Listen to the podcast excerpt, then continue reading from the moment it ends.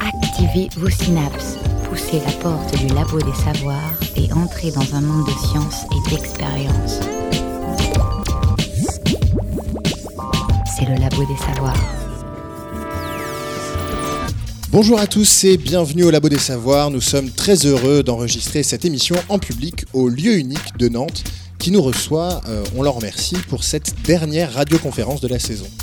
Aujourd'hui, nous allons traiter d'un sujet chaud, un sujet politique, mais surtout un sujet de science, le changement climatique. Montée des océans, désertification, raréfaction de l'eau potable, phénomènes climatiques violents, déplacement et disparition des écosystèmes, la catastrophe est annoncée. Oui, oui, ça fait peur, je suis bien d'accord, mais n'éloignez pas les enfants du poste, au contraire, éloignons-nous plutôt de l'actualité et tentons, à tâtons, de mieux comprendre quelles peuvent être les causes et les conséquences d'un changement climatique. Embarquons dans euh, le meilleur des vaisseaux à voyager dans le temps et dans l'espace, l'imagination, et n'oublions pas de faire le plein de science comme carburant. Pour le voyage qui nous intéresse, je prendrai 30 litres de paléoclimatologie. Le soleil et la pluie sont parmi les personnages principaux de la grande histoire de la vie. Les paléoclimatologues tentent de lire dans La Roche que toute cette histoire qui y est gravée, des traces de ce qui a été des mondes disparus, euh, où il faisait 60 degrés dans les forêts tropicales de l'équateur et un bon 10 degrés durant l'hiver arctique au pôle, et d'autres mondes beaucoup plus froids, où des kilomètres de glace couraient jusqu'à la limite des tropiques. La capacité des chercheurs à faire revivre l'histoire lointaine de la Terre fait partie des plus grandes révolutions scientifiques de la deuxième moitié du XXe siècle. Et malgré la jeunesse de la discipline et le peu de traces que le temps nous a laissées, la science nous dévoile humblement les grandes phases de l'histoire de la vie. À l'infini, tout éveille aux merveilles de la terre qui t'attend et t'appelle. C'est l'histoire de la vie. Le cycle éternel.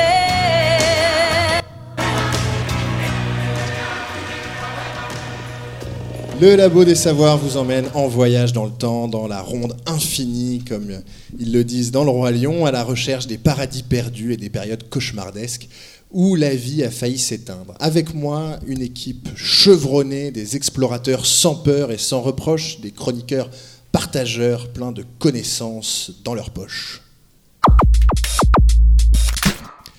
Nous accompagnerons tout d'abord euh, Anna dans l'un de ses voyages dans le temps. Bonjour Anna. Bonjour Maxime, bonjour à tous. Avec euh, Vassili, nous parlerons d'un sujet qui ne frappe euh, pas que l'Europe de l'Anthropocène, la crise. C'est compliqué, on va le voir tout à l'heure. Et avec euh, Thibaut, euh, nous parlerons de l'époque la plus chaude que la Terre ait connue, euh, ces 500 derniers millions d'années, le Carbonifère. Et oui, on va aller prendre un bon bol d'oxygène bien frais. Magnifique. Et Pauline, plus connue sous le nom de Madame la Présidente du Labo des Savoirs, nous parlera d'un monde que les moins de 10 000 ans ne peuvent pas connaître, la dernière période glaciaire. Le merveilleux âge de glace, ouais. Formidable. Écoutez la recherche et ses chercheurs au Labo des Savoirs. Et avec nous également nos invités, deux historiens du climat, euh, géologues du climat, biologistes du climat. Bon, on en discutera euh, tout à l'heure. Euh, Elsa Cariou, docteur en géologie sédimentaire. Bonjour. Bonjour. Euh, et Camilo Arias, biologiste marin, euh, dans le master en océanographie et écologie euh, marine, actuellement en thèse. Bonjour. Bonjour. Camilo, est-ce que vous pouvez me dire le nom de votre thèse? Parce que j'adore ça, c'est l'une de mes passions dans la vie, les noms de thèse. Alors, le nom de ma thèse, est- c'est la reconstruction paléoclimatologique et paléocéanographique sur les deux dernières périodes interglaciaires en Indonésie à partir des fossiles des bénitiers géantes. Merci beaucoup, c'est quand, même, c'est quand même délicieux aux oreilles. C'est superbe. Alors bienvenue à vous deux et merci d'avoir accepté notre invitation. Si le climat change, quels peuvent être les coupables? Si on commence à regarder vers le ciel, par exemple, est-ce qu'il y aurait des phénomènes euh, cosmiques qui se passent au-dessus de notre tête qui peuvent être parmi les, les facteurs qui influencent euh, le climat? Camille Arias, peut-être, quels sont les, phénomènes autour de nous dans l'espace qui peuvent influer sur notre atmosphère? Alors, en fait, le, pour les scientifiques, le plus cohérente et la théorie la plus acceptée aujourd'hui, c'est la théorie astronomique dans laquelle c'est le Soleil, on va dire, le principal facteur de changement climatique sur la Terre. C'est l'énergie incidente sur la, sur la planète qui va jouer le premier rôle sur les changements. Et deuxièmement, il y a la position de la Terre par rapport à cette énergie incidente. Alors Elsa Cariou, vous avez donc le Soleil qui est au centre de système, qui donne l'énergie, et la Terre, suivant sa position qu'il la reçoit, qu'est-ce qui peut varier dans le temps Alors effectivement, en fait, euh, le Soleil n'est pas rigoureusement au centre du système. Euh, en définitive, l'orbite terrestre euh, n'est pas complètement ronde, hein, elle est plutôt elliptique, et elle varie au cours du temps. Cette ellipticité varie au cours du temps. Euh, si bien que à certaines périodes, donc euh, l'orbite terrestre va être très ronde, avec le Soleil relativement au milieu, et à d'autres moments, au contraire, elle va être très oblique, euh, très elliptique, pardon, avec le Soleil décalé par rapport au centre. évidemment, ben, de ce fait, à certaines périodes, le, les rayons incidents du Soleil. Donc l'énergie qui va arriver euh, jusqu'à la Terre ne va pas être la même. Et donc évidemment, mais ça, ça va avoir euh, un, impact très très fort, notamment sur la saisonnalité, c'est-à-dire sur le contraste euh, entre les saisons froides et les saisons chaudes. Et, donc ça, évidemment, ça va avoir un fort impact sur le climat. donc à, ceci, ça, c'est ce qu'on appelle les cycles de précession, de d'excentricité. Pardon. Euh, et donc ces cycles d'excentricité, euh, on les retrouve dans les séries sédimentaires, on retrouve leur impact dans les séries sédimentaires, avec une périodicité de 100 000 ans et de 400 000 ans. Euh, ensuite, il y a deux autres types de paramètres orbitaux qui vont intervenir donc, au niveau climatique et qu'on retrouve très très bien dans les séries sédimentaires. C'est la précession et l'obliquité.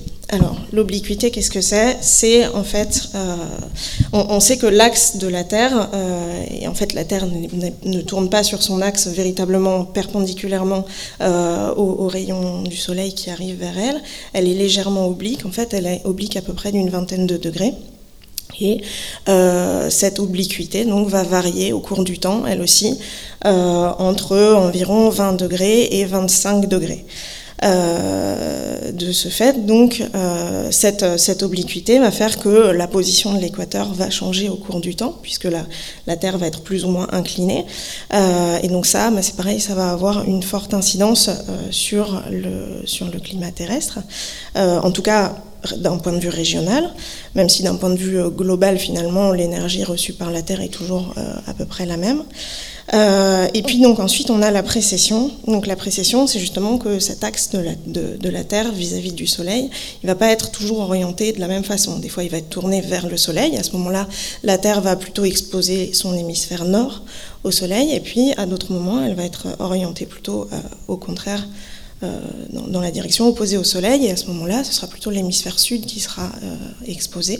donc ça, ces variations-là, elles ont euh, un cycle de 20 000 ans, et c'est pareil, on les retrouve très très bien dans les séries sédimentaires, et c'est comme ça qu'on sait que justement, elles ont un, gros impact sur le climat, parce que ça provoque des changements carrément dans le type de sédimentation à échelle planétaire. Alors c'est ce que je vais vous demander, les, changements interviennent en permanence dans l'histoire de la Terre et sont intervenus là sur les 500 derniers millions d'années en permanence. Le problème est toujours de savoir, avec le temps géologique, euh, à quelle vitesse les choses vont. Euh, du coup, vous disiez, les cycles sont, euh, à compter en dizaines de millions d'années. combien, de, combien de temps de stabilité on peut espérer entre ces cycles? Est-ce que ça change vraiment très régulièrement ou est-ce que ça, ça, nous laisse quand même un peu le temps de s'adapter et de respirer? Oui, alors en fait, y a pas, y a, ça change en permanence. simplement, ça change relativement lentement à échelle humaine, puisque euh, finalement on a des changements donc de l'ordre de 20 000 ans, 40 000 ans, 100 000 ans, 400 000 ans.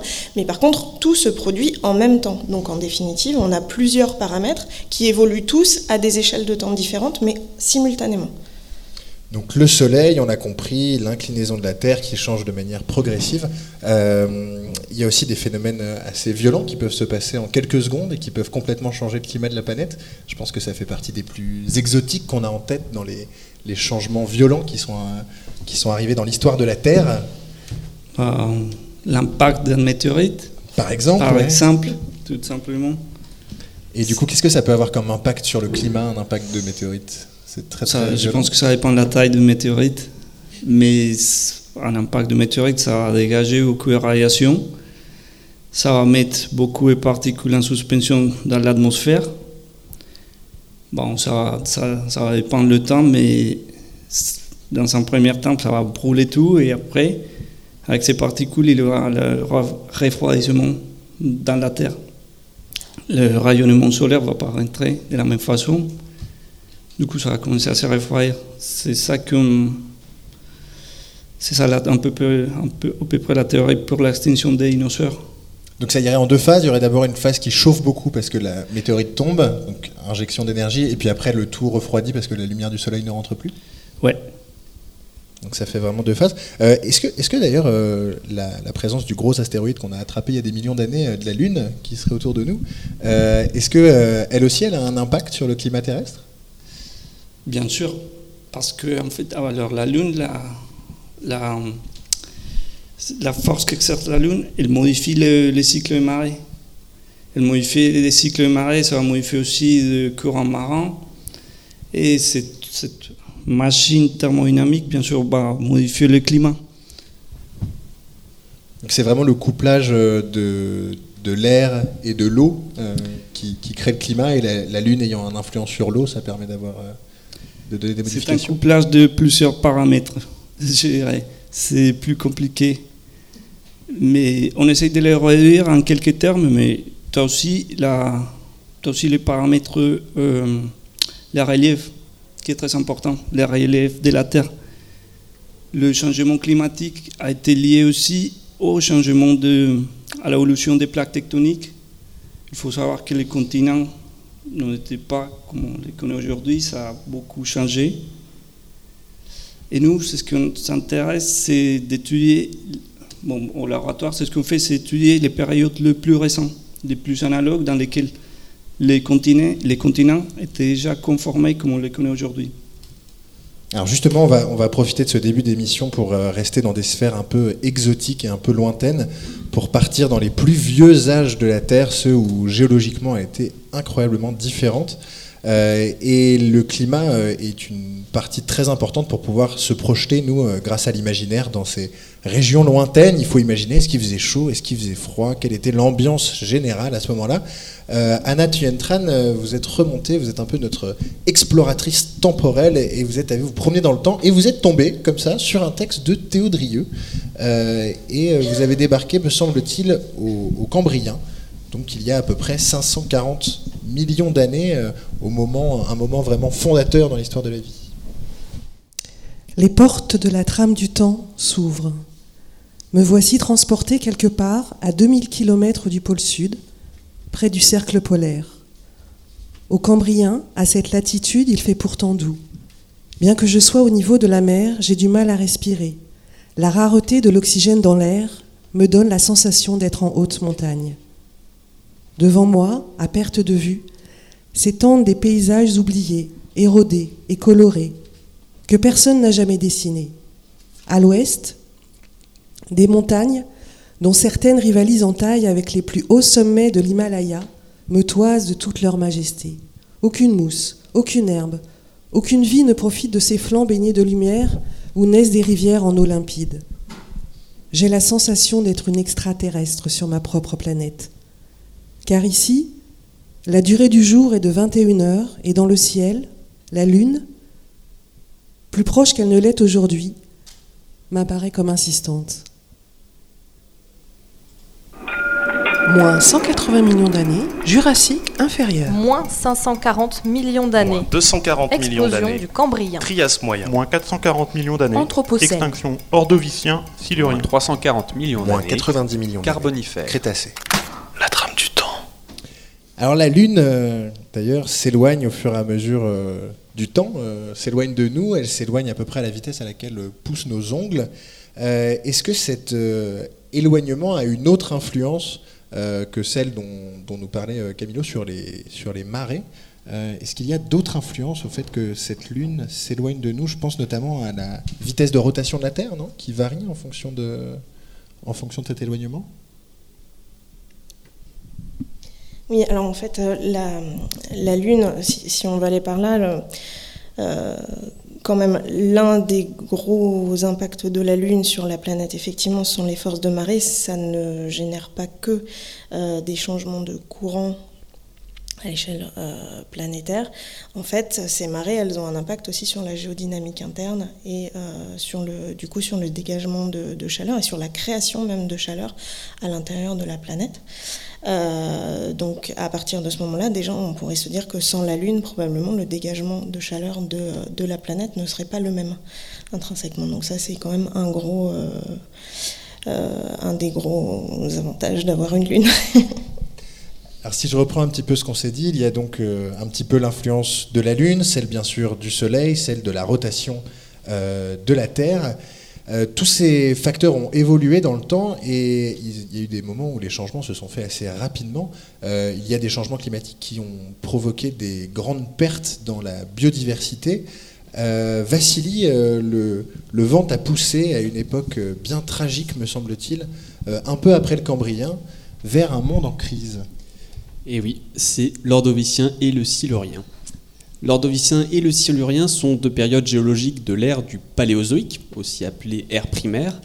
L'Ordovicien correspond à la période de la préhistoire, juste après le Cambrien, tu l'as dit, de moins 485 à moins 443 millions d'années, et le Silurien entre moins 443 à moins 419 millions d'années.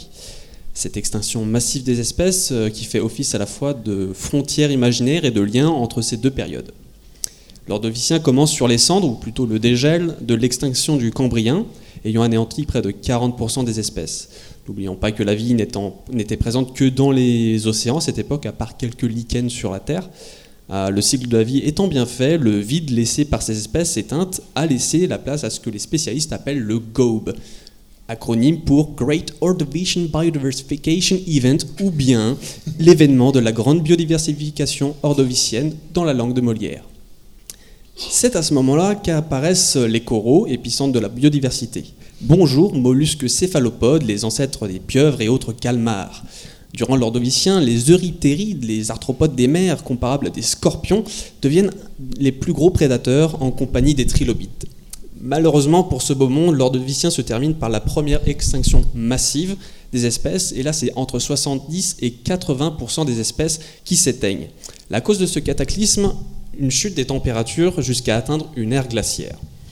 Différentes hypothèses sont proposées pour cette euh, glaciation. hein. Alors déjà des événements volcaniques avec l'éruption de volcans, euh, voire de supervolcans. Le ciel se voile alors, le soleil ne passe plus, euh, les cendres polluent les océans et les, températures changent. hein. Par exemple, videz votre cendrier dans l'aquarium de votre poisson rouge, on verra s'il aime bien ça. Différentes hypothèses sont proposées pour cette glaciation. Euh, autre hypothèse, pardon, la chute d'un météore, donc on en a parlé tout à l'heure, là, pas besoin de dessin. Ou encore l'hypothèse très intéressante du sursaut gamma. Là encore, c'est une cause euh, extraterrestre, disons. Euh, un sursaut gamma n'est autre que la propulsion de rayons gamma par une étoile mourante qui explose en ce qu'on appelle une supernova. Euh, ces rayons auraient percé l'atmosphère, changeant sa composition en un gaz nocif, le dioxyde d'azote. Les rayons UV du Soleil n'étant plus si bien filtrés, ils modifient carrément l'ADN des animaux, et notamment du plancton, la base de, de la biodiversité. Euh, La couche de dioxyde d'azote bloque la chaleur, ainsi les températures baissent jusqu'à une nouvelle ère glaciaire. Heureusement pour la vie, les rayons UV euh, sont filtrés par l'eau, et donc à une certaine profondeur dans les océans, la vie reste préservée même si le niveau de l'eau euh, est aspiré par les calottes glaciaires qui, euh, qui se forment. Alors du coup, là on passe à la période du Silurien. La situation s'améliore et la fonte des glaces fait remonter à nouveau euh, le niveau des, océans. Et là, dans les, eaux, peu profondes, la biodiversité se reconstitue. Les euryptérides, hein, les gros scorpions dont on a parlé tout à l'heure, eh ben, ils reprennent du poil de la bête. Mais d'autres bestiaux arrivent comme les placodermes, ce sont des poissons cuirassés possédant une mâchoire. Aussi arrivent les sélaciens, aussi appelés élasmobranchis, euh, des poissons à squelette cartilagineux, hein, qui sont les ancêtres lointains des requins et des raies, mais aussi des poissons osseux. Euh, oui, car à ce moment-là, en fait, on ne parle pas de, de poissons à proprement parler. Ils arrivent plus tard. Mais au fait, à cette époque, ça ressemblait à quoi Nantes? Ce qui nous frapperait, si on remontait directement dans le temps au niveau de la croûte terrestre où l'on se trouve actuellement, euh, c'est que nous serions dans une région du monde très océanique, dans les hémisphères sud. Euh, en effet, seuls quelques archipels se situent alors aux alentours de la France actuelle, au sud d'un petit continent appelé Avalonia, dans l'océan Iapetus. Preuve en est, dans les années 80, des fossiles de trilobites ont été, euh, des trilobites de l'ordovicien du coup, ont été trouvés dans le massif armoricain au niveau de Ligné entre Nantes et Angers, au nord-est de Nantes. Je me demande donc bien à quoi pourrait ressembler Nantes dans 400 millions d'années dans le futur. Bienvenue au Labo des Savoirs. Attention, recherche en cours. Camillo euh, Arias, euh, quels peuvent être les effets d'une glaciation sur les écosystèmes marins? Est-ce que c'est terrible pour les écosystèmes marins de se voir euh, changer le climat de cette manière-là? Euh, Pour certains, oui, parce que euh, une glaciation, en fait, va accompagner aussi de, de la descente du niveau marin, d'environ 120 mètres. Et donc ça s'achèche à énormément d'endroits. euh, Du coup, oui, bah, les- pour les récifs coralliens, ça va être la catastrophe. Bon, ils vont être exposés, ça va- ils vont mourir. Et ça se fait en combien Mais- de temps ça à peu près? Parce que c'est pas instantané du coup. euh. euh, milliers d'années. Non, c'est pas instantané. Mais euh, ça peut être. Bon, ça ne va pas être catastrophique dans tous les points du globe. Les 120 mètres, c'est une moyenne globale. Ça dépend, de la, ça dépend de la topographie régionale. Ah oui, c'est que si vous êtes en Normandie par exemple, bah, ça, va, ça, va descendre, ça va partir très très loin. Alors Oui, que si vous avez un bord de, de côte qui est très pentu, euh, là, là, d'accord. Ça dépend de la pente. Et après, il y a d'autres écosystèmes marins qui ont été plutôt, qui ont été plutôt favorisés. C'est des écosystèmes pélagiques, les phytoplanctons. On sait que il y a plus de productivité primaire, c'est la croissance de- des microalgues marines dans des périodes froides que dans des périodes chaudes. Et est-ce qu'il y a un effet titanique un peu avec des énormes glaciers qui se promènent et qui peuvent un peu racler les fonds marins? Je pense notamment au récif corallien. Est-ce que ça peut être aussi un problème, ces, gros bouts de glaciers qui se promènent? Tu veux dire des icebergs qui se promènent Des énormes icebergs, ouais. J'imagine, mais la croissance récifale à ces moments-là va être vraiment stop. Tu vas pas avoir des croissances récifales. La température va être très faible pour le développement. Ça va être vraiment limité, mais ils vont survivre. Elsa Cario, je voulais vous demander quelle, quelle technique vous utilisez pour obtenir ce genre de, de résultats, ce genre de données sur le, le climat. Ce sont des recherches qui se font euh, depuis très peu de temps. euh, comme je le disais, c'est à peu près au niveau des années 60 qu'on a commencé à reconstituer cette histoire de la planète. Euh, au niveau du climat, quelles sont vos, vos archives, un peu à vous, euh, comme travaillerait un historien, pour extraire ces données? Tout d'abord, je voudrais juste quand même, on a commencé à étudier les environnements terrestres anciens bien avant ça, hein, bien avant les années 60. Euh, Il y a des tas de gens qui ont travaillé dessus et qui ont fait un travail assez formidable, euh, à commencer par Darwin, etc. hein. Euh, Qui croyaient que la Terre avait 300 000 ans à peu près? Mais il faisait ce qu'il pouvait, mais n'empêche qu'il pensait qu'elle était plus âgée que euh, certains. Donc, euh, donc, de toute façon, on, on partait quand même euh, dans une voie très positive. Euh, donc ensuite, au niveau des archives, euh, en fait, il y, en a, y en a des tas et à la fois, il n'y en a pas tant que ça. Euh, de toute façon, qu'est-ce qu'on retrouve la plupart du temps? Ben, Ce sont des roches. Euh, et notamment, donc on va avoir d'un côté les roches endogènes, donc celles qui ont été mises en place par volcanisme par exemple, euh, et d'un autre côté tout ce qui va être roches sédimentaires qui elles vont pouvoir contenir des organismes, et ces organismes-là euh, vont pouvoir nous renseigner justement bah, sur l'environnement dans lequel, dans lequel ils vivaient. Euh, donc, finalement, bah, on va avoir ce- ces, archives-là, puis après on va avoir vraiment la chimie intrinsèque à la fois des organismes et euh, des roches qui va pouvoir aussi nous donner euh, des renseignements assez précis finalement sur l'environnement aux différentes époques et sur son évolution. Alors c'est plus facile de constater par exemple un âge glaciaire euh, que de constater ses causes. Euh, on peut voir les conséquences, mais c'est très difficile d'imaginer les causes. Euh, il y a beaucoup de débats dans la communauté scientifique sur les, causes qui provoquent ces changements majeurs du climat.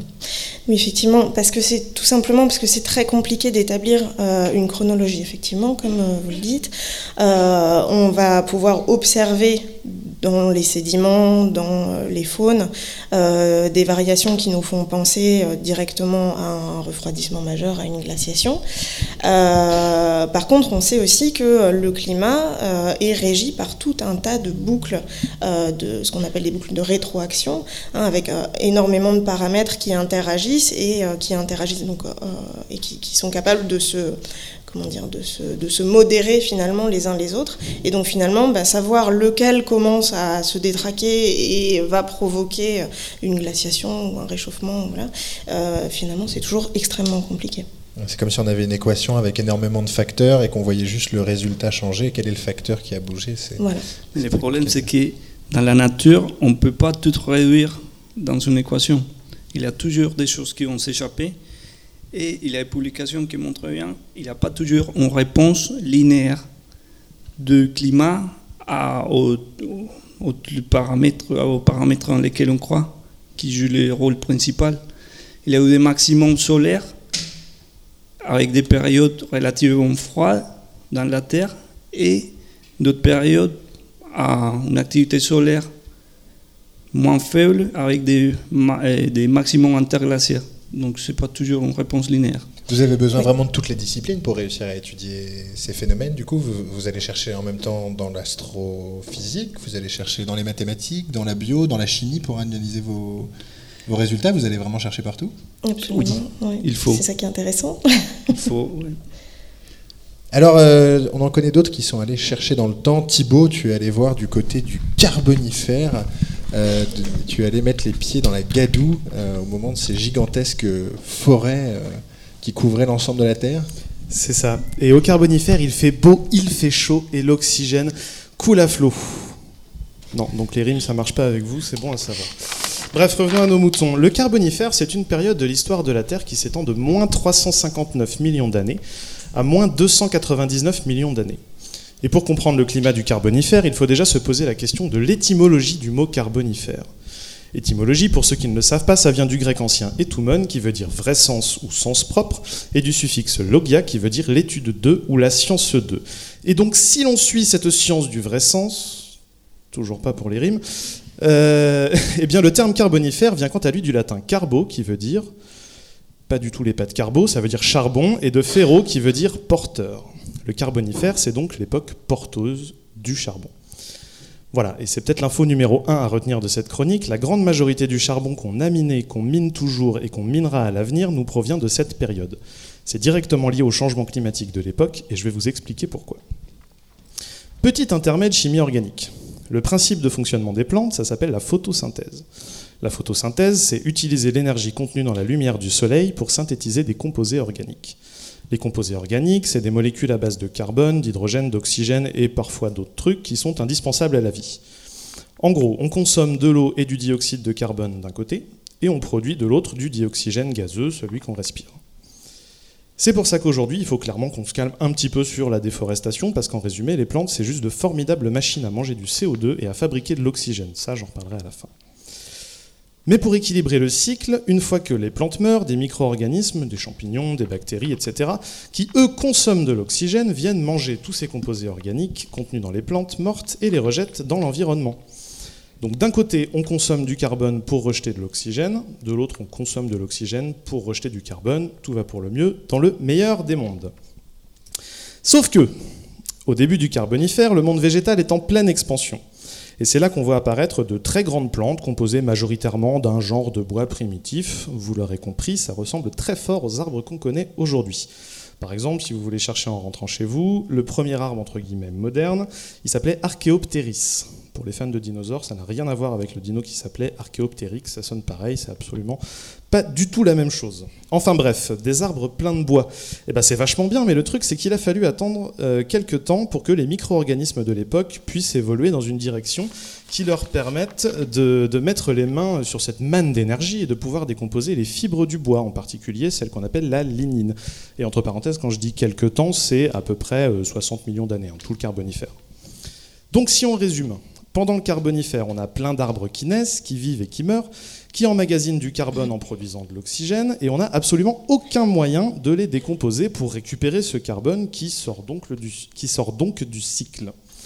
L'arbre naît, grandit et se nourrit de plein de trucs, et quand il meurt, tout ce carbone se retrouve enfoui sous terre. À l'échelle de la planète, ça fait beaucoup de carbone, et c'est pour ça qu'on en trouve toujours aujourd'hui, malgré tout le mal qu'on se donne pour le cramer depuis quelques siècles. Sauf que, encore une fois, si on mange du carbone et qu'on fabrique de l'oxygène pendant très longtemps et que les organismes qui se chargent de la transformation inverse n'existent pas, eh bien à la fin on n'a plus de carbone et beaucoup d'oxygène, jusqu'à 35% à peu près hein, dans l'atmosphère à la fin du carbonifère. Et c'est une des premières fois dans l'histoire que le monde du vivant a influencé à ce point-là son climat. Les conséquences de cette forte concentration, c'est que des animaux avec un système respiratoire un petit peu pourri, hein, comme les insectes, les arthropodes, etc., se retrouvent donc à pouvoir devenir bien costauds. Et ça donnait par exemple, hein, pour vous donner une idée, des libellules d'à peu près 75 cm de diamètre, des araignées géantes, euh, des frelons énormes et d'autres trucs dans le genre pas du tout marrants. Voilà, moi j'aime pas du tout ça. Enfin bref, heureusement toutes les bonnes choses ont une fin, et à la fin du carbonifère, l'évolution a rattrapé son retard, et les premières bestioles capables de digérer la lignine sont apparues, ramenant progressivement le taux d'oxygène dans l'atmosphère à un confortable 20%, à peu près comme aujourd'hui. Enfin bref, sur ces mots, je me permets une petite parenthèse de fin qui va vous permettre de remettre un petit peu mon histoire de carbonifère en perspective. Tout ce qu'on fait, nous, humains, depuis la révolution industrielle, à brûler des carburants fossiles à tout bout de champ, c'est exactement l'inverse du phénomène que je viens d'expliquer. D'un côté, on ressort tout ce carbone enfoui sous terre à l'époque, donc on en rajoute dans le système, et de l'autre, on coupe les arbres qui transforment ce carbone en oxygène, et du coup, on déséquilibre la balance dans l'autre sens. Je vous parlais tout à l'heure du carbonifère comme une des premières fois dans l'histoire où le monde du vivant a influé son climat. Une chose est sûre, ce n'est pas la seule fois, car nous sommes en train de modifier la composition et la température de l'atmosphère, maintenant, tout de suite, là, en ce moment même, et c'est pas certain que nous soyons très bien adaptés à ce nouveau monde. Merci Thibaut pour ces pistes de méditation. Alors, euh, je voulais vous demander à tous les deux, peut-être Camilo Arias en premier, euh, vous, c'est une période qui vous fait rêver le carbonifère Si vous pouviez euh, prendre, je sais pas, un avion, un bus, une cabine téléphonique, un tram pour aller directement au carbonifère, euh, est-ce que, est que vous aimeriez vous y balader? Euh, mais dans une capsule spéciale pour me protéger. Des insectes principalement Pas que des insectes. En fait, on était en train de discuter avec des collègues en ces périodes-là. On vient de lire, la teneur en oxygène était tellement forte que ça pouvait, ça pouvait déclencher un incendie par combustion de rien. À partir de rien, même pas besoin Ouais. d'un éclair, de rien. Ça pouvait... La, oui, la teneur était tellement forte que ça pouvait, avec un orage, déclencher un incendie très rapidement. Donc, oui, après, il y a des bêtes énormes. Ouais, c'est pas l'endroit où vous iriez principalement pour passer des, des- des vacances. Donc, Dans une capsule. dans une des- capsule. Alors c'est un- moment important quand même parce que c'est le moment qui voit euh, sortir pour la première fois euh, les, premiers tétrapodes, les premières bestioles à quatre pattes, euh, dont nous sommes des lointains descendants, euh, comme euh, l'ensemble des tétrapodes de, cette planète. Est-ce que vous, vous prendriez un, ticket pour aller ailleurs Elsa Cario, vous êtes plutôt spécialiste du Mésozoïque, qui est un peu le moment des dinosaures. Vous, vous iriez où, vous, si vous aviez un ticket magique? Ah, mais moi, je, moi, je partirais dans le Jura, au Jurassique supérieur, mais c'est parce que j'ai fait ma thèse dessus. Donc forcément, je suis un petit peu curieuse de, de rencontrer les dinosaures qu'il y avait à cette époque-là. C'est vrai qu'on ne le dit pas assez, le nom quand même hyper cool de Jurassic Park, qui présente que des animaux du Crétacé, et qui s'appelle Jurassic Park parce que ça sonne quand même beaucoup mieux que Crétacé Park, euh, vient du Jurassique, du Jura de, du Jura de chez nous. Voilà, c'est quand, même- c'est quand même intéressant à savoir pour la culture génétique. Donc euh, la naissance un peu des, grands dinosaures, c'est ça le, ce qui se passe à, cette période-là? Oui, bah, au, cours, au cours du Jurassique, effectivement, on va voir euh, petit à petit des, des dinosaures de plus en plus gros. Euh, et puis après, bon, on aura le, le Crétacé où effectivement là ils deviennent vraiment balèzes. Mais finalement, les dernières découvertes montrent que déjà dès la fin du Jurassique, on avait des bestioles qui étaient quand même très très grosses. Et on faisait sans doute pas les malins. Je pense qu'une petite capsule, euh, ce serait pas mal non plus.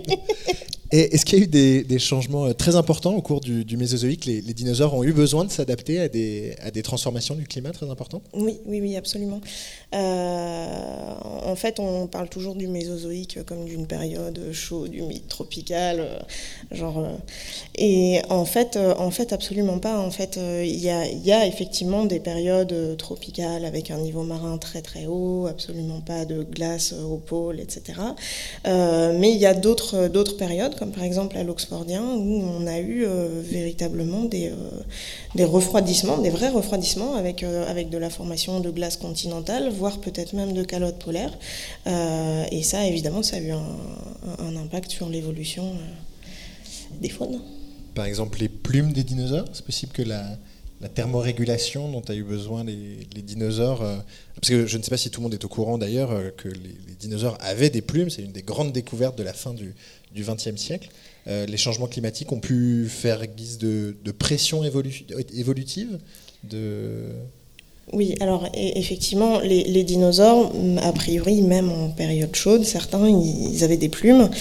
Euh, après, effectivement, ben, dans un environnement qui évolue constamment, euh, les espèces qui ont des caractéristiques, mais vraiment par hasard, hein, euh, des caractéristiques qui vont favoriser leur développement, ben, évidemment, elles vont se développer plus que les autres, et on, va aboutir à peu un changement de- du, du cours de l'évolution influencé par le climat. Par contre, ce, qu'il faut bien, ce dont il faut bien être conscient, c'est que c'est pas parce que euh, les dinosaures avaient froid qu'ils se sont mis à faire des plumes. Non, ils pouvaient, aussi, pas ils- ça. ils pouvaient aussi disparaître et mourir, comme l'ont fait beaucoup d'espèces. Voilà, à ce moment-là, la nature n'est pas du tout obligée de, euh, de s'adapter. En tout cas, euh, ce que je retiens, c'est que vous êtes très partant pour voyager dans le temps euh, et pour aller visiter d'autres mondes, mais dans une capsule.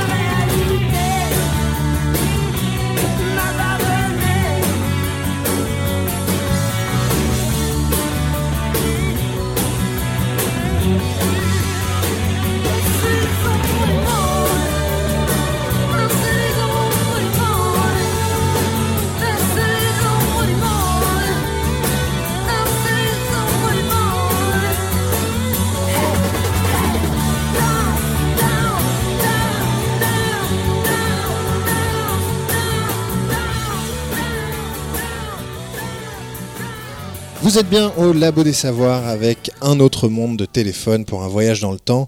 Même terre, mais d'autres mondes avec euh, Camillo Arias et euh, Elsa Cariou pour euh, parler paléoclimatologie. Alors nous avons vu que les phénomènes peuvent venir euh, de l'espace et influencer notre euh, climat. Nous avons vu que les êtres vivants peuvent euh, avoir une influence du micro-organisme à la plante verte sur la composition de notre atmosphère. Mais nous oublions peut-être les phénomènes les plus importants. La Terre, au contraire de Mars par exemple, ou de la Lune, est une planète active. Quels phénomènes dus à l'activité interne de la planète peuvent avoir une influence sur le, sur le climat, Elsa Cariou bien, tout simplement l'activité volcanique. Euh, on sait que euh, lorsqu'un volcan entre en éruption, il va dégager un certain nombre de gaz. Euh, et ça, évidemment, ça va changer la composition de l'atmosphère. Et qui dit changement de composition de l'atmosphère, évidemment, dit changement de sa capacité à conserver la chaleur sur Terre, à la surface de la planète, et donc modification du climat. Généralement, c'est un refroidissement qu'il y a après des grandes phases de, de volcanisme? Ça dépend ce qui est émis. Euh, si ce qui est émis, ce sont des cendres, euh, ça risque d'opacifier la surface de la planète. À court terme, on risque d'avoir un refroidissement. En général, à long terme, ça, se, ça, ça devient plutôt un réchauffement. Euh, si c'est ce qui est émis, ce sont des gaz, on peut plutôt avoir directement un réchauffement via l'effet de serre. Et ça, ça dépend de la nature des volcans. Ça, ça dépend de la nature des volcans. Et alors, par exemple, la trappe du Décan, qui est le grand volcan qui est sorti au milieu de l'Inde euh, et qui est en partie responsable de la disparition des dinosaures, euh, est-ce que, euh, est que cette grande phase de, de, production de volcans a eu une influence vraiment drastique sur le climat? Oui, alors a priori, effectivement, euh, les trappes du Décan ont eu une influence sur euh, le climat à la limite euh, crétacé-paléogène. Ce qu'il faut bien comprendre, c'est qu'on parle toujours de, cette limite-là comme une extinction très importante. On a toujours l'impression que ça s'est produit de manière très très abrupte. En définitive, toutes ces crises, hein, en général, elles se produisent quand même sur plusieurs centaines de milliers d'années, voire des millions d'années. A priori, les dinosaures, le- des dinosaures, il y a plusieurs facteurs. Les trappes du Décan, donc une activité volcanique très très forte, plus un astéroïde, bon là ça faisait quand même beaucoup. Ça faisait beaucoup. Donc le problème, c'est quand les phénomènes euh, s'additionnent. Euh, donc on, va vraiment essayer de les lister jusqu'au bout. Il y a bien sûr les volcans donc, qui, peuvent, euh, qui peuvent changer le climat, mais est-ce que la tectonique des plaques aussi, la manière dont les, les continents se déplacent à la surface du globe, est-ce que ça peut également avoir une influence sur les, les courants atmosphériques, euh, Camilo Arias? Euh, oui, tu- il y a un exemple, c'est la, c'est l'apparition de la mousson asiatique qui s'est mise en place depuis que l'Himalaya a la collision des deux plaques tectoniques euh, on a, on donné origine à l'Himalaya. À partir de ce moment-là, la circulation atmosphérique a été modifiée et ça a donné origine à ce euh, phénomène de la mousson. Donc, euh, effectivement, ça joue un rôle très important. On peut donner comme exemple aussi une autre grande crise euh, écologique, celle, euh, euh, celle entre le Permien et le Trias, où c'est la période, la plus grande crise écologique qui est, qui est- qui est connue la Terre, c'est au moment de la formation de la Pangée. Qu'est-ce que ça cause comme problème, ces supercontinents? Qu'est-ce que ça pose comme problème pour la vie? Pour la vie, ouais. Hmm, Elsa, tout ce que tu peux refaire la question. Euh, alors effectivement, quand on a, quand on a la, la formation d'un supercontinent, en fait, on va avoir déjà une diminution euh, des aires côtières. Euh, donc évidemment, ben, qui dit moins d'environnement côtier dit forcément une baisse de la diversité euh, associée à ces environnements-là. Euh, et puis ensuite, en général, on va avoir du coup un, supercontinent avec un climat très continental qui s'installe sur ce supercontinent. Et, et donc du coup, une aridité très importante, ça, ça va aussi favoriser la crise. Et puis alors après, ce qui peut se passer aussi, c'est quand ce supercontinent se retrouve très très au sud. Euh, et donc à ce moment-là, on va avoir formation d'une calotte sur ce supercontinent qui va envahir absolument tout. Euh, le déplacement des, continents peut aussi euh, fermer des, courants marins. Je pense notamment à la formation du, du Panama. Panama, euh, par exemple. Euh, quand, un, quand un tout petite partie de la Terre euh, empêche un courant euh, marin de passer, ça peut avoir des, des grosses conséquences sur le climat atmosphérique? Oui, mais ça a été réouvert déjà pour les Américains, le canal de Panama. oui, bien sûr. Bien sûr, la circulation océanique elle, elle joue un rôle majeur aussi parce qu'il va, il va transporter la chaleur. C'est comme le Gulf Stream, ce courant qui s'origine au Golfe du Mexique euh, parce qu'il y a, un surplus de chaleur dans les tropiques. Voilà, ce surplus de chaleur va se transporter au saut de latitude grâce à la circulation euh, dans l'océan. Donc euh, voilà, c'est, c'est- c'est un transport d'énergie qui se fait grâce au courant océanique. Et alors, euh, Camillo euh, Arias, vous travaillez particulièrement sur les dernières périodes euh, de glaciation. Donc, vous le disiez, c'est assez intéressant parce que d'un point de vue de la tectonique des plaques, d'un point de vue de l'emplacement des continents, on est dans une situation à, peu près similaire à, maintenant. Quelles ont été les, causes de, ces périodes de glaciation, ces dernières périodes de glaciation et cette espèce de- d'effet yo-yo entre des glaciations, des périodes interglaciaires, des glaciations, des périodes interglaciaires qu'on connaît là depuis quelques centaines de milliers d'années? Alors là, c'est ce qu'on voit, c'est qu'il a, il a quand même une réponse, même si ce n'est pas toujours linéaire, il a toujours une réponse aux variations solaires et aux variations, des, euh, variations euh, orbitales de la Terre. Mais il y a aussi le, fait de gaz à effet de serre, ça joue un rôle primordial aussi sur la glaciation ou déglaciation. Par exemple, aujourd'hui, on a déjà, est en train de sortir de ce cycle des glaciaires interglaciaires parce qu'on a déjà mis une quantité excédent à ce qu'on avait connu depuis 3 millions d'années. Dans les dernières interglaciaires, la quantité de CO2 était beaucoup plus faible. Alors on va rester un petit temps avant de venir justement à ce qui est en train de se passer en ce moment pour regarder à quoi pouvait bien ressembler le monde à la dernière phase glaciaire. Pauline, tu es allée faire un petit saut de puce. Alors là, c'est un tout petit saut euh, pendant la dernière ère glaciaire. Alors à quoi ressemble la carte? Eh bien, on va essayer de voyager un peu. Nous voici donc à l'aube de notre époque géologique pour traverser les dernières glaciations avant notre époque interglaciaire. Rien de tel qu'un petit tour du monde 20 000 ans en arrière. Cela nous ramène à la fin du Pléistocène, qui se trouve être l'avant-dernière époque sur l'échelle des temps géologiques. C'est à peu près le moment où on commence, nous, Homo, à bien s'installer sur Terre. C'est une période au-delà de mémoire d'homme, mais à ce moment de son existence, la Terre ressemble déjà à peu près à ce qu'on connaît, puisque les continents ont déjà approximativement euh, leur conformation actuelle. Ça va être un peu plus facile du coup d'imaginer notre périple sur un planisphère mental qu'on va essayer de fabriquer ensemble en se promenant dans la dernière série de glaciations qui s'étend entre moins 60 000 et moins 10 000 avec un maximum glaciaire atteint vers 22 000 avant maintenant. Petite mise en condition avec une info météo très importante. Il fait froid à cette époque-là. La, température moyenne sur Terre est d'à peu près 9 degrés contre les 15 actuels. 9 degrés, pour vous donner une idée, c'est à peu près la température qui fait dans une grande maison mal isolée et pas chauffée un matin d'hiver enneigé dans nos régions. Donc il fait froid. Le premier point remarquable dans le paysage terrestre à ce moment, c'est le volume incroyable des glaciers. Le glacier du Rhône, par exemple, s'étendait alors de Neuchâtel, Suisse, jusqu'à Lyon, France. Oui, à cette époque-là, Lyon était sous la glace et même sous un immense manteau de glace puisqu'il pouvait atteindre jusqu'à 320 mètres de hauteur à cet endroit-là. C'est-à-dire que si on avait mis une tour Eiffel à Lyon à ce moment-là, bah elle, bah aurait été complètement recouverte en fait.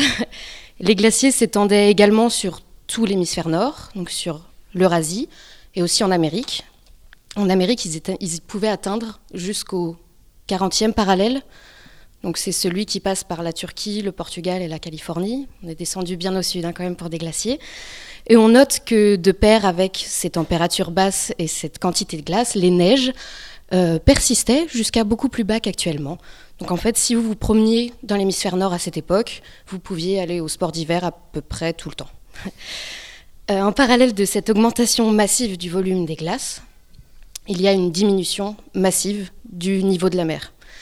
Et ça devient très impressionnant puisqu'on arrive à une certaine période à 110 mètres au-dessous, du zéro actuel, Là, c'est vraiment très impressionnant dans le planisphère mental qu'on est en train de faire, parce que la Manche est asséchée, parce que la mer Noire est complètement fermée et quasiment inexistante. La Thaïlande, la Birmanie et, et l'Indonésie sont une énorme péninsule qui part de la Chine. Les Philippines sont une presqu'île qui est un peu à l'est de cette énorme péninsule. Euh, L'Australie n'a plus de côte nord puisqu'elle est reliée par la terre à la Papouasie-Nouvelle-Guinée. Imaginez que vous pouvez faire le tour du monde à pied. Vous pouvez partir de Nantes et marcher longuement vers le nord et vers l'ouest et arriver en Irlande. Et à l'ouest de l'Irlande actuelle, il faut encore marcher à l'ouest pour atteindre l'océan en fait. Une fois que vous y êtes, vous pouvez même imaginer En moyennant des pics à glace, des séances d'escalade et une grosse motivation parce qu'il y a plus de 25 000 km quand même, vous pouvez, en passant par Londres, pourquoi pas, rejoindre New York. Parce que c'est possible. Le niveau des océans étant très bas, le détroit de Bering est complètement émergé et du coup l'Alaska est lié à la Sibérie par la Terre. Maintenant qu'on a à peu près l'image du planisphère, on peut peut-être imaginer ce qui se passe au niveau du monde vivant. Et là, c'est vraiment génial. Il y, a, plein de méga espèces, des mammouths laineux, des rhinocéros laineux, des tigres à dents de sabre, des, des gros animaux qui nous semblent peut-être un peu moins impressionnants parce qu'on les connaît, parce qu'on s'est baladé un peu euh, dans des muséums d'histoire naturelle ou qu'on a vu des dessins animés. Mais ce qui est impressionnant, c'est de se dire que à ce moment, on pouvait croiser des mastodontes et des paresseux terrestres géants au Mexique ou se dire que le Sahara à un moment a été fertile et qu'il y avait des arbres et qu'il y avait des animaux et que du coup il y avait des petites tribus de, chasseurs-cueilleurs qui par la suite ont été obligés de migrer parce que bon, le climat a changé, le Sahara était un peu moins accueillant et du coup ils ont migré par exemple vers l'est où ils se sont retrouvés dans le berceau de l'Égypte antique. Voilà pour le petit tour du monde. Et euh, s'il y a une chose qu'on peut retenir, c'est que le monde tel qu'on le connaît maintenant, il peut changer du tout au tout avec juste des variations Merci Pauline pour ce tour du monde absolument fascinant d'un temps qu'on ne reverra pas apparaître avant quelques milliers d'années. Parce que même si le, rythme des saisons est, soumis à de nombreuses influences, la machine climatique est quand même très dure à modifier à l'échelle d'une vie humaine. C'est un peu comme un paquebot qui serait lancé à, pleine vitesse. C'est très lent de réussir à lui faire changer de cap, euh, même si sur les temps géologiques ça paraît euh, un seul instant. Euh, c'est peut-être une des caractéristiques du changement actuel quand même. Ça a l'air d'aller très vite, non, Camille Arias? Oui, en fait, les comparaisons qu'on fait, c'est on compare le climat pré-industriel par rapport au passé, et ensuite on fait une comparaison du climat post-industriel. Ça veut dire c'est vraiment avant et après. Donc oui, aujourd'hui, on est en forçage pour la Terre, en forçage à tout niveau, géologique, climatique alors, je, voulais vous faire réagir, euh, vous faire réagir à ça aussi, euh, Elsa Cariou. Euh, le, changement climatique actuel est vraiment plus rapide que ceux qu'ont connu la Terre avant ça? Oui, alors il y a deux éléments de, réponse à ça. Effectivement, sur les 40 dernières années, on observe véritablement une modification euh, enfin des, variations climatiques qui sont plus importantes euh, que, celles qu'on a connues par le passé et surtout qui vraiment une, direction particulière. C'est-à-dire on voit vraiment un réchauffement euh, à, à, échelle planétaire et avec des variations et une amplitude de ce réchauffement qui dépasse euh, les variations interannuelles. Euh, donc là, on a vraiment un changement qui est significatif et ça, on ne peut pas l'ignorer. J'ai un petit peu perdu le fil de la question. euh, ce, que, ce, que, je voulais vraiment vous demander, c'est que le, tout est une, une, affaire de timing. Il faut que les transformations de la Terre puissent aller avec les transformations des écosystèmes. Oui. Euh, et que les phases de changement sont toujours des phases d'incertitude et de recomposition. Euh, on, on, si on regarde aujourd'hui, on se rend compte qu'au milieu du Sahara, malgré sa désertification, il y a quand même des espèces qui y vivent. Qu'au niveau des pôles, où ça paraît être des conditions très dures, il y a quand même des espèces qui y vivent. Est-ce qu'on peut, est qu'on peut se dire que peu importe quels seront les changements dans le futur, de toute façon, la vie s'adaptera Alors, moi, je pense que oui, effectivement, la vie, euh, la vie s'adapte, la vie est capable de s'adapter, y compris à euh, des, changements climatiques très rapides, comme ceux qu'on a connus là sur le dernier million d'années, hein, avec euh, plusieurs phases glaciaires, interglaciaires, et donc des changements très très rapides du climat global. Par contre, le changement, la caractéristique du changement de climat qu'on est en train là de, de mettre en place, nous les hommes, finalement, c'est que justement, il a l'air d'être plus rapide que les autres. Il a l'air d'être aussi plus, euh, enfin, avec une amplitude plus importante. Et, à partir de ce moment-là, eh ben, on sort du domaine de ce qu'on connaît, de ce qu'on est capable d'imaginer, tout simplement parce qu'on l'a déjà vécu euh, et qu'on a des, euh, des, des- possibilités de, de mesure. Et à partir de ce moment-là, ben, tout est possible. Puis les temps de recomposition, c'est très dur d'imaginer combien de temps un écosystème met à se recomposer. Si ça se passe en 1000, 2000, 3000 ans, euh, sur un registre fossile, c'est impossible à voir. Ça, ça, en fait, on, on le voit assez bien hein, quand il y a eu justement les grosses crises majeures dont on a parlé. euh, on voit que la, la diversité euh, des espèces met un temps très très long à, à se remettre en place, l'échelle de plusieurs millions d'années. Donc il ne faut pas espérer de toute façon un recouvrement rapide. Donc nous pouvons nous enrichir à l'ère industrielle sans aucun problème si on n'a pas euh, de problème à vivre dans un désert, comme le font d'ailleurs certains qui exploitent euh, l'or noir. Euh, il faudra attendre quand même un bon paquet de générations avant de pouvoir revoir des forêts diversifiées si celles-ci venaient à disparaître. Juste pour finir l'émission, pour parler un petit peu quand même des débats actuels qui, partent quand même un peu n'importe où depuis que Donald Trump s'est mis à en parler. Est-ce que quand on parle de de 2 degrés de plus, euh, disons dans les 10, 20 prochaines années. Est-ce que vous pouvez nous expliquer un petit peu ce que ça veut dire? Ça ne veut pas dire qu'il va faire 2 degrés de plus partout, tout le temps, chez tout le monde. On est d'accord? C'est une moyenne globale.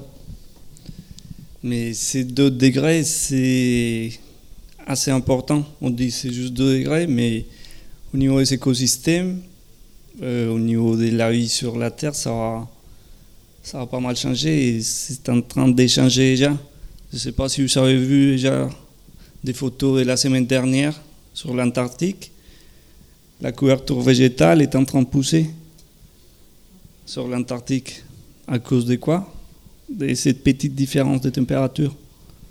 Bon, bah, espérons qu'on puisse envoyer l'ensemble du Bangladesh euh, vivre en Antarctique d'ici peu. Va falloir être réactif parce que les déplacements de population vont être très grands. Quand on imagine en plus à l'échelle des écosystèmes euh, et quand on voit euh, l'addition des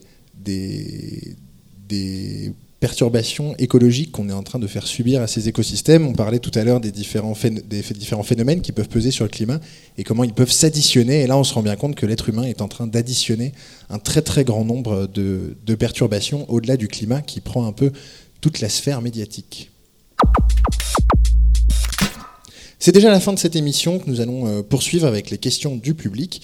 Euh, quant à vous, chers auditeurs, je vous souhaite une très très bonne fin de journée et je vous dis à la semaine prochaine. Thank you.